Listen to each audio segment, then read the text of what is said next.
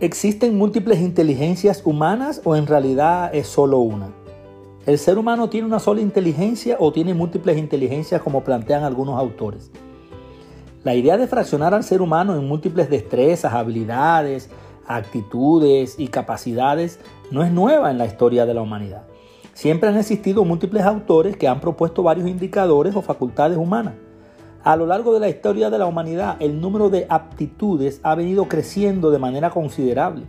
Año tras año se descubría otra nueva.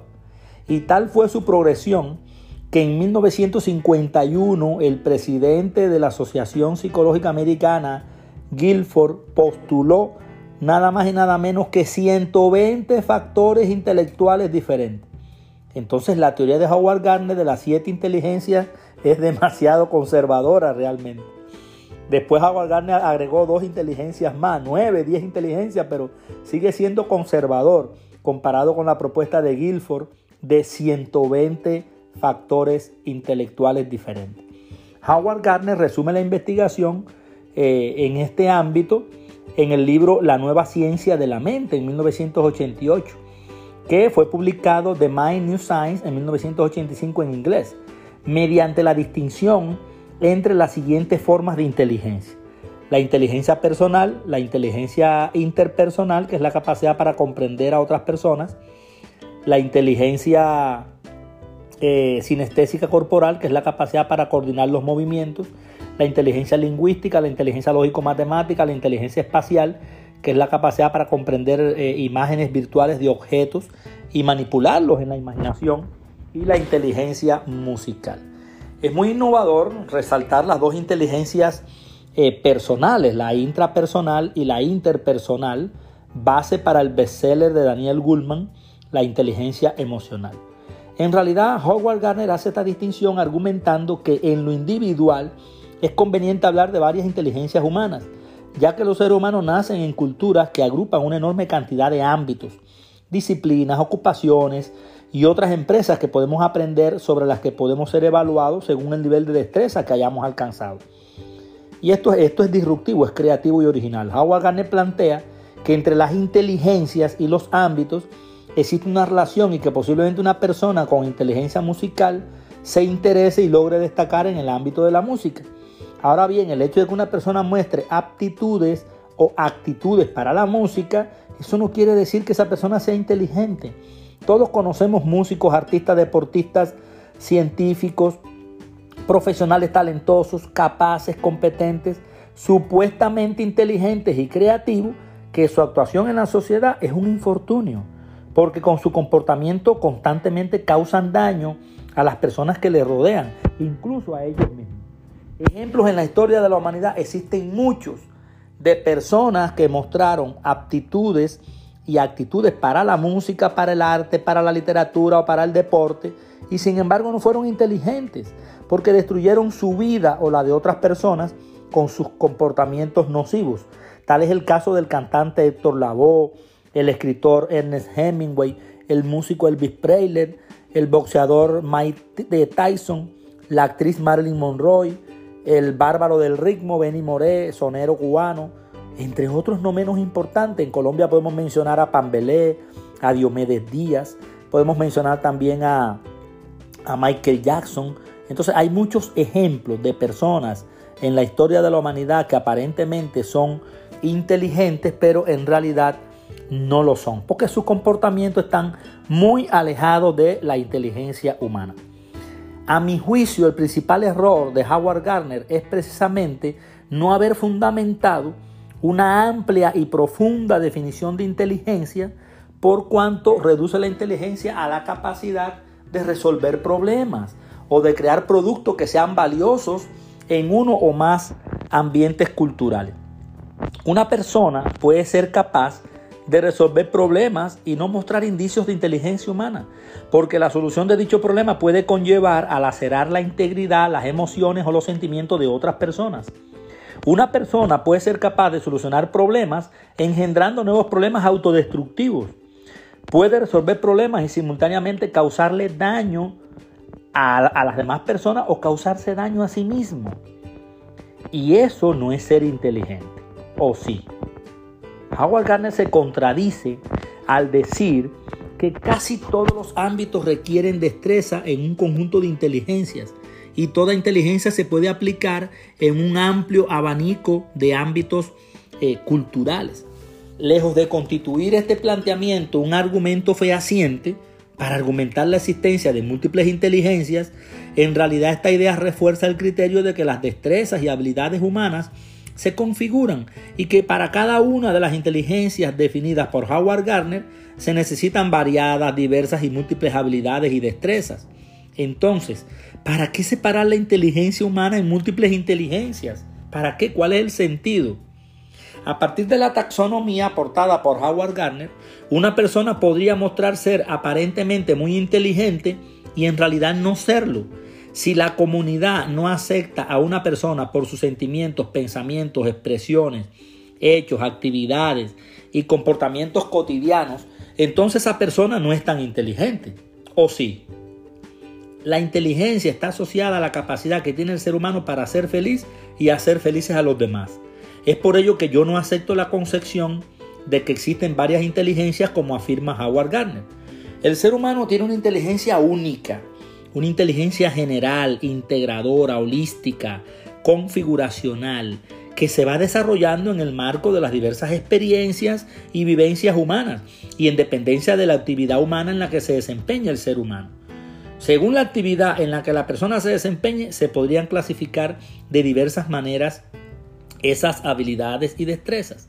Las habilidades y destrezas, facultades, capacidades que integran esa inteligencia es a lo que Howard Gardner llamó múltiples inteligencias. O sea, cuántas inconsistencias teóricas y conceptuales en la teoría de Howard Gardner. A veces utiliza el término facultad, otras veces utiliza el término capacidad, en ocasiones utiliza el término destreza, por momentos utiliza el término habilidad e incluso ha utilizado el término competencia. Otros autores como por ejemplo Julián de Subiría Samper, al referirse a la inteligencia, utilizan también indistintamente los términos aptitudes, procesos, talentos, pero no son lo mismo. No es lo mismo inteligencia que talento, que aptitud, que proceso, que competencia, que capacidad, que habilidad, que destreza. A mi juicio, esta proliferación de términos, lejos de ayudar a esclarecer las dudas que aún subsisten en las personas, en la familia, en los jóvenes y en el magisterio sobre la conceptualización de la inteligencia humana y los mecanismos para estimular y potenciar su desarrollo, lo que hace es confundir aún más a los docentes, a los padres de familia, que están ávidos y, ávidos y necesitados de conocimientos científicos y de propuestas coherentes, armónicas, consistentes, firmes desde el punto de vista epistemológico, teórico y conceptual. En efecto, la inteligencia es una capacidad humana pero no todas las capacidades del ser humano deben ser consideradas como inteligencias humanas. Y ese es uno de los principales errores que comete Howard Gardner. Llamarle inteligencia a múltiples capacidades humanas sin serlo, sin serlo. El ser humano posee múltiples capacidades la capacidad de comprenderse a sí mismo, la capacidad de comprender a otras personas, la capacidad para coordinar los movimientos, que es la, la sinestésico corporal, la capacidad lingüística, la capacidad lógico-matemática, la capacidad para componer imágenes, eh, ya sean virtuales o físicas, la capacidad de de componer imágenes virtuales de objetos, manipularlos con la imaginación, que es una capacidad espacial, la capacidad musical, y todas estas capacidades se relacionan, todas se combinan, se configuran en el cerebro, conformando así lo que denominamos inteligencia. Ahora bien, el hecho de que yo afirme que existe solo una inteligencia no quiere decir que estoy de acuerdo con los tests para medirla y que esa inteligencia es una capacidad global, estable, cuantificable y heredada, heredada que no admite modificaciones. No. Existe solo una inteligencia, pero esa inteligencia no es cognitiva, no es conceptual. Es una inteligencia modificable, flexible, cualitativa. No es cuantificable. Es integradora, es holística y es configuracional. Por supuesto que el ser humano despliega todas sus capacidades, habilidades, destrezas, aptitudes, potencialidades a través de una diversidad de procesos cognitivos, intelectuales, afectivos, emocionales, praxiológicos. Pero eso no necesariamente nos debe conducir a considerar que para cada proceso el ser humano desarrolla un tipo específico de inteligencia, no. Para cada proceso el ser humano desarrolla una habilidad particular, una destreza particular o una capacidad. Y el conjunto de esas habilidades, destrezas y capacidades conforman la inteligencia humana. Es decir, el hecho de que podamos clasificar la inteligencia en múltiples tipos no significa que el ser humano posea múltiples y variadas inteligencias. El mismo Howard Gardner habla de una cooperación entre las diversas inteligencias, pero yo prefiero hablar de una configuración holística, sistémica, integradora eh, y creativa de las diversas habilidades y destrezas particulares que integran esa, esa supuesta inteligencia.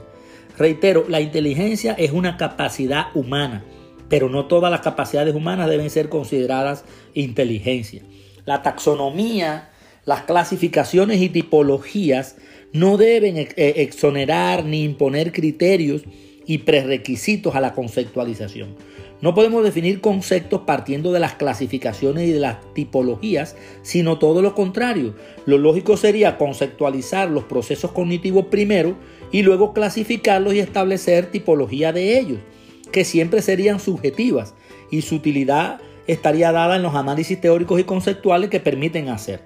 En este sentido se puede considerar conceptualmente solo una inteligencia que se divide en varios subprocesos que son destrezas, facultades, aptitudes, habilidades, capacidades. Es cierto que Henry Wallon sostenía que debemos caracterizar al ser humano en tres dimensiones.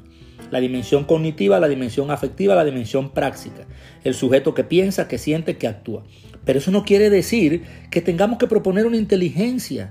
Una inteligencia, por ejemplo, para cada una de estas dimensiones humanas, como lo sostiene Robert Stenberg y Julián de Subiría, quienes proponen tres tipos de inteligencia asociada a estas tres dimensiones humanas. La inteligencia cognitiva, la inteligencia afectiva, la inteligencia práctica. A mi juicio, eso también es un error.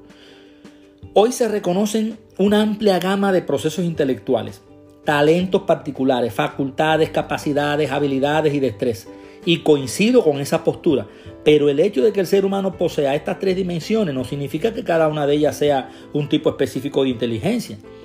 Cuando se establecen clasificaciones, taxonomías y tipologías, cada tipo específico dentro de la clase o criterio de clasificación debe tener autonomía e independencia para que puedan ser considerados tipos. Por el contrario, si entre ellos existe cierta relación armónica, alguna interdependencia, aunque sea relativa, ya no serían tipos específicos dentro de una clase determinada, sino que deben ser considerados dimensiones, procesos asociados o incluso configuraciones. Ese es el caso de los mal llamados tipos de inteligencia por parte de Robert Stenberg y Julián de Subiría. En todo caso, estas dimensiones humanas deben ser consideradas dimensiones de la inteligencia. En este sentido, la inteligencia humana podría tener tres dimensiones. La dimensión cognitiva, que es la dimensión del saber, la inteligencia como proceso, pero también la dimensión instrumental, que es la, dimensión del saber hacer, la inteligencia como actividad. Y la dimensión afectiva emocional, que es la dimensión del querer, o sea, la inteligencia como autodeterminación. Estas dimensiones están estrechamente relacionadas de manera armónica, sistémica, coherente, holística en forma de sistema. Una no puede activarse sin la otra. Las tres están configuradas. Constituyen las configuraciones de la inteligencia humana. La configuración cognitiva intelectual, la configuración afectiva emocional y la configuración praxeológica. O sea que la inteligencia humana es solo una, es una configuración triádica, una configuración de configuraciones que entrelaza tres configuraciones, la configuración cognitiva intelectual, la configuración afectiva emocional y la configuración praxeológica. Entonces la dimensión cognitiva está relacionada con los conceptos, con el pensamiento. La dimensión afectiva o valorativa se relaciona con los afectos, sentimientos, emociones. Y la dimensión instrumental o praxeológica se refiere a la práctica, a la acción, al componente operativo, ejecutivo y expresivo del ser humano. ¿Y acaso alguno de estos procesos se puede desarrollar de manera aislada? ¿Puede el ser humano ejecutar alguna acción cognitiva separada de las acciones afectivas e instrumentales y viceversa? Esto no es posible en el funcionamiento corriente, correcto, armónico, coherente y normal de una persona.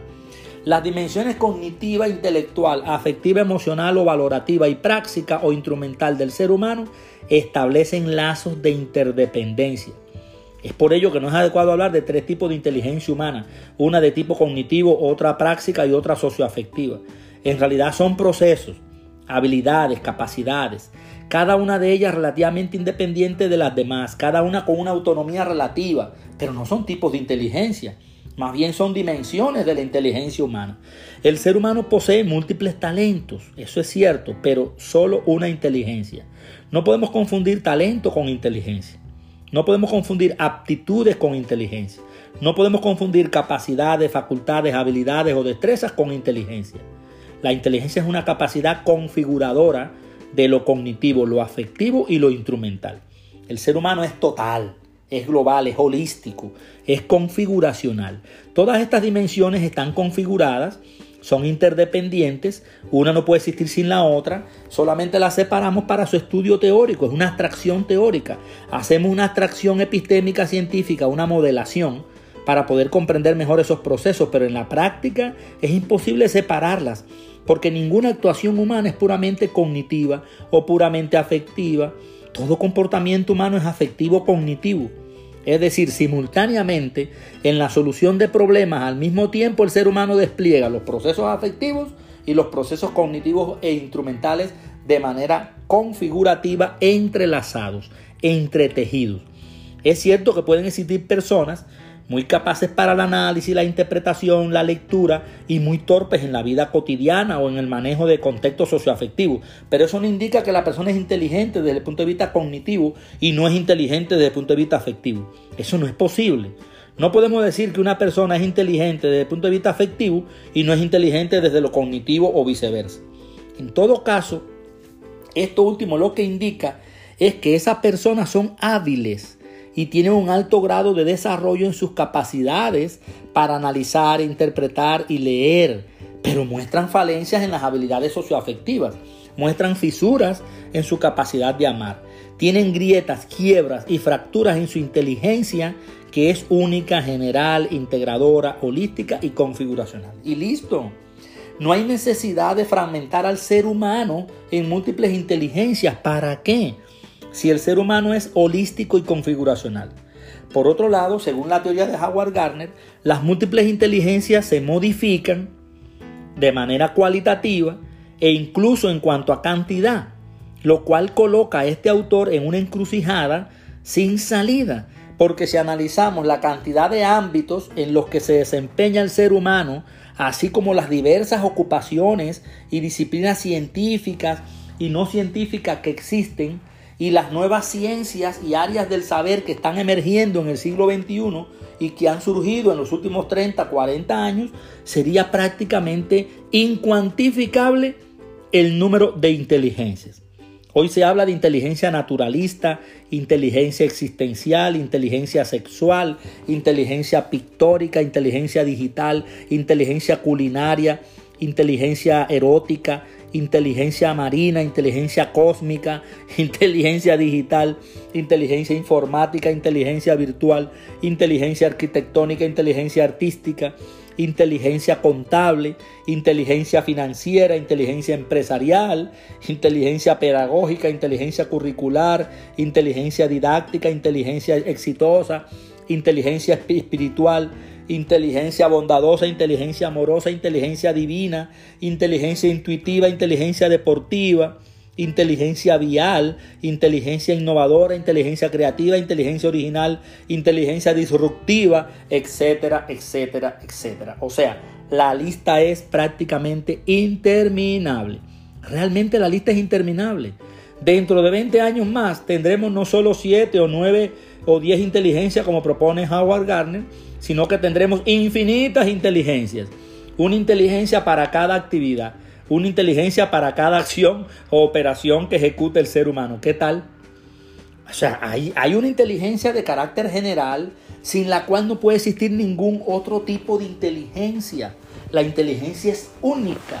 Y en esta inteligencia única pueden encontrarse talentos, aptitudes, habilidades, destrezas, capacidades diversas.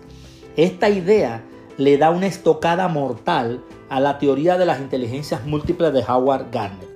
Es necesario aclarar que yo no estoy de acuerdo con los test para medir la inteligencia humana, pero tampoco estoy de acuerdo en que existen varias inteligencias.